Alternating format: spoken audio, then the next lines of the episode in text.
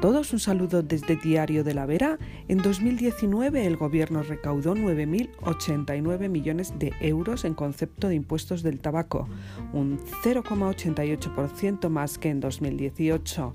La, la facturación total alcanzó los 11.865 millones.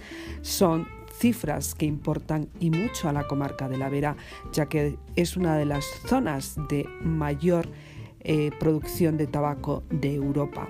Además, el año pasado el sector del tabaco ha superado con éxito la implantación de la primera fase de la trazabilidad en los envases de cigarrillos y tabaco para liar. Así lo puso de manifiesto Águeda García Agulló, presidenta de la Mesa del Tabaco, al hacer la valoración del último ejercicio. Según Agulló, la implantación de la trazabilidad ha supuesto un gran reto tecnológico y un esfuerzo de innovación e inversión en toda la cadena de valor. La trazabilidad permite a las autoridades seguir la ruta de cada una de las más de 2.000 millones de cajetillas que se venden en el mercado español. Se monitoriza todo al detalle, desde la fabricación hasta el punto de venta final. Y esto es posible gracias a la incorporación de un identificador único en cada unidad de venta.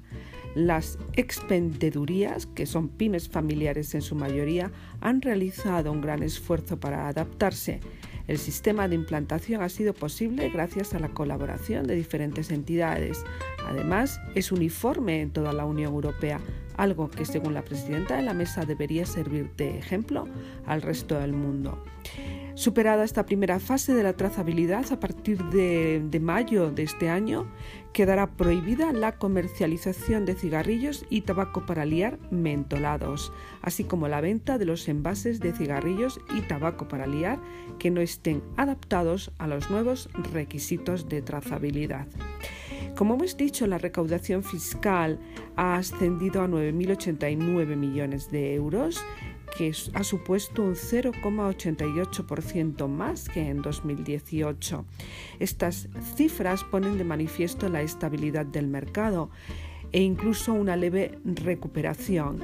La Mesa del Tabaco considera que esta recuperación tiene dos motivos fundamentales. El primero es la recuperación de las ventas legales en Andalucía, un 3, 15% más como consecuencia de las actuaciones de las fuerzas y cuerpos de seguridad del Estado contra la venta de tabaco ilícito.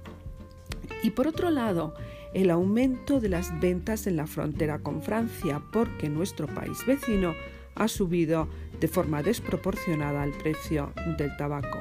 Apuntar por último que la Mesa del Tabaco es una agrupación en la que está representado el conjunto del sector español del tabaco, los agricultores, la industria, los transformadores, los mayoristas, fabricantes de máquinas expendedoras, estancos, también la COE y los sindicatos. Y terminamos ya.